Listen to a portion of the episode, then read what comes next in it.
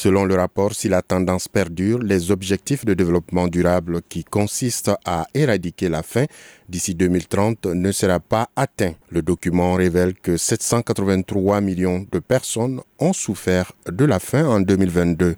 Si l'on considère la moyenne qui s'établit à 735 millions, cela représente une augmentation de 122 millions par rapport à 2019 avant la pandémie de Covid-19.